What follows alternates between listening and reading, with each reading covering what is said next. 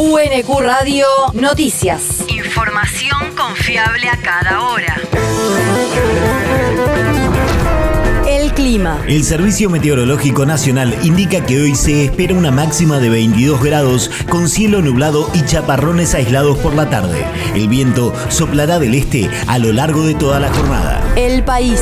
Alberto Fernández anunció un bono para los sectores más postergados. En un nuevo aniversario del Día de la Lealtad, en un acto durante el cual recordó el legado de Juan Domingo Perón y de Evita, el presidente anunció el otorgamiento de un bono para los sectores más marginados y postergados de la sociedad, que según informaron fuentes de la presidencia, llegará en dos cuotas por un monto total de 45 mil pesos.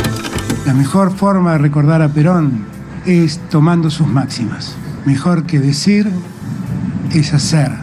Mejor que prometer es realizar. Así que vamos a plantarnos este 17 de octubre, mostrándole a la Argentina lo que estamos haciendo. Y mostrémosle a Perón y a Eva que estamos cumpliendo con el mandato que nos dejaron. El Estado, que es este gran constructor de igualdad social, lo que debemos hacer es manejarlo con amor, manejarlo con cuidado, manejarlo con prudencia, cuidar las cuentas fiscales como está haciendo Sergio para que las cosas rindan bien. Además, el jefe de Estado confirmó una serie de anuncios que van desde la suba del mínimo no imponible para la deducción del impuesto a las ganancias hasta un plan de cuotas para la compra de electrodomésticos. La región. Suteba garantiza los 180 días de clases en la provincia. El secretario general del Sindicato Unificado de Trabajadores de la Educación de Buenos Aires, Roberto Baradel, aseguró que están dadas las condiciones para que en la provincia de Buenos Aires se cumplan los 180 días de clases del ciclo lectivo 2022. El gremialista habló luego de la reunión entre los gremios estatales y el gobierno provincial para rediscutir las paritarias, donde se anunció una suba del 90% para el año en curso. El territorio. Obras en la Sociedad de Fomento José Hernández. La jefa comunal de Quilmes, Mayra Mendoza, visitó este lunes la Sociedad de Fomento, donde destacó las obras de infraestructura y puesta en valor que la institución pudo realizar gracias a los subsidios entregados por el municipio como parte del programa de fortalecimiento a clubes de barrio y entidades de bien público.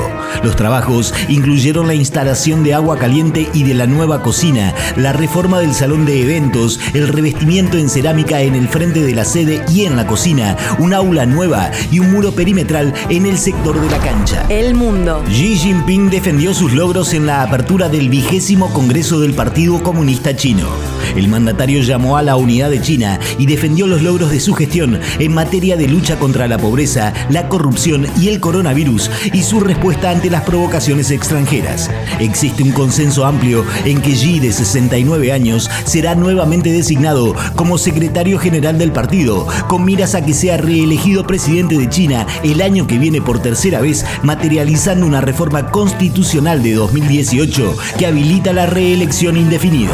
La Presentación de Conurbano Metafísico y de Walking con Urban en la UNQ. El próximo jueves 20 de octubre a las 19 horas se realizará en el Salón Auditorio Nicolás Cazulo de la Universidad Nacional de Quilmes la presentación de dos propuestas artísticas que abordan las estéticas del conurbano como forma de narrar nuestras identidades hoy.